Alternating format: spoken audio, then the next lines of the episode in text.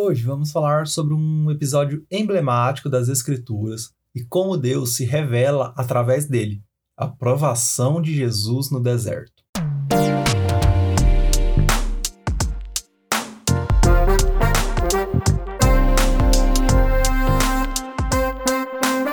Esse é o Invisible Shots, uma série de podcasts do Invisible College com pequenas doses teológicas baseadas nas nossas principais aulas, a fim de te instigar e direcionar sobre algumas questões teológicas importantíssimas.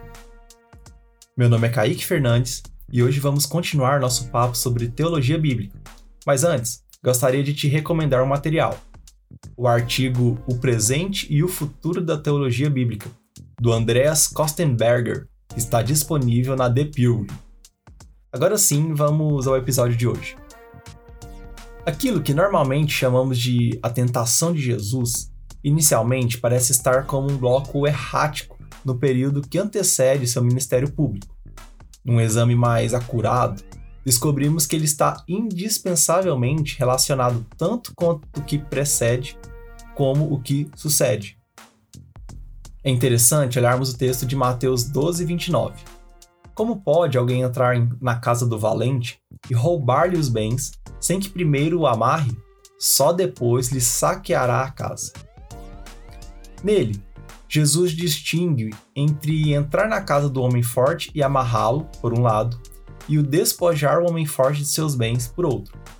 O primeiro é algo que assegura a possibilidade de fazer algo. O último é o prosseguimento daquela possibilidade em atos. Apesar de Nosso Senhor não verbalizar a verdade dizendo: Eu tive de passar por uma tentação antes que pudesse expulsar demônios, Contudo, ele deve ter feito referência a algo bem definido, algo até mesmo que podemos, até certo ponto, localizar no tempo, porque isso deve ter acontecido antes da primeira expulsão de demônios, e esses atos marcaram o próprio início de seu ministério. Nós aprendemos duas coisas dessas declarações. Primeira, que o espírito que o conduziu à tentação era o Espírito Santo no seu aspecto messiânico, a sequência estreita entre os relatos do batismo e da tentação coloca isso além de toda dúvida. Tão logo Jesus recebeu o espírito messiânico, ele começou a funcionar nessa capacidade ao guiar ou conduzi-lo à tentação. O mesmo espírito que fez isso no começo, mais tarde, o capacitou a expulsar os demônios. Isso era a execução de um programa definido desde o início era uma transação em que o próprio Deus estava por trás. Por essa razão, é útil nos lembrarmos, pela nossa terminologia, de que, embora por um lado fosse um ato de Satanás, ele era, por outro, igualmente, a execução de um propósito messiânico positivo de Deus. Nós podemos expressar isso de maneira melhor ao nomear isso como tentação do que do ponto de vista de Satanás e provação de Jesus do ponto de vista do propósito mais elevado de Deus. Isso elimina toda a ideia do propósito único do evento em demonstrar sua pecaminosidade. Aquilo que estava por trás do evento como um propósito divino não pode ter sido uma mera experiência para Jesus, algo para o qual ele foi levado inconscientemente em que passou alheio ao seu desígnio. Não há nenhum traço nos evangelhos de tal operação do Espírito sobre o Salvador, que teria feito dele um mero objeto de ação sem vontade, indiferente. A expressão de Marcos, envia ele ao deserto, não é intencionada pelo evangelista para ser entendida, mas apenas enfatiza a ação poderosa do Espírito, ao qual Jesus respondeu com igual energia. A marca da condução pelo Espírito Santo na trajetória messiânica de Jesus evidencia-se pela rápida destinação à aprovação que Cristo deveria ser aprovado para continuar exercendo seu ministério público. Nossa falha em mensurar corretamente a importância do evento ocorre em grande parte por causa da nossa inclinação e hábito em encontrar nele uma analogia primária às nossas tentações.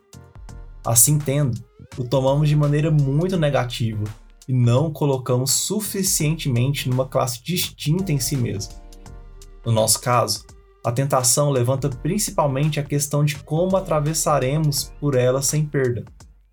No caso de Jesus, embora essa consideração não estivesse, é claro, ausente, a maior preocupação não era evitar a perda, mas conseguir o ganho positivo.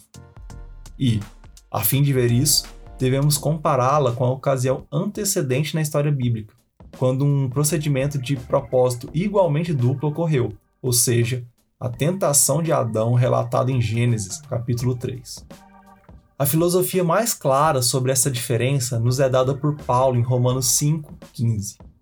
Essa relação da provação de Jesus com a remoção expiatória do pecado pré-existente deixará igualmente claro para nós que a tentação tinha de trazer em si um elemento de sofrimento e humilhação de Jesus em nosso lugar, e não meramente o empenho de uma vontade vigorosa de obedecer. Então, mais uma vez, há uma diferença entre a tentação de Jesus e a nossa. Ser tentado não envolve nenhuma humilhação especial para nós, porque estamos antecipadamente humilhados pela presença do pecado em nossos corações, ao qual a solicitação simplesmente tem de ser feita, enquanto isso era bem diferente no caso de Jesus. A aprovação fundamenta a subsequente execução da obra redentora de Jesus. Até aqui, somente encontramos que a expulsão de demônios retrocede a ela. Mas temos de perguntar ainda: em que princípio? O princípio é aquele da antecipação dos frutos do trabalho de Jesus, baseada na antecipação parcial, em princípio, da obra em si. A expulsão de demônios era parte do despojo da batalha de sua vida, e, ainda assim, isso foi feito quando o trabalho mal havia começado. O período de Jesus no deserto é uma provação providenciada por Deus através da condução do Espírito para o início de uma agenda messiânica anteriormente arquitetada, alcançando um estágio de desenvolvimento na relação com Deus em que o primeiro Adão fracassou. Notaremos que Jesus embora não afirmando diretamente sua posição messiânica, não nega, ou melhor, reconhece indiretamente essa posição.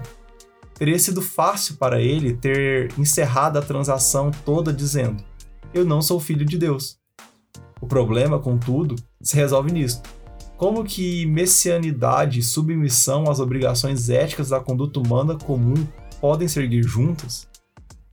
Ele poderia ter assumido uma atitude soberana sobre a natureza em vez de se submeter às limitações que ela impõe.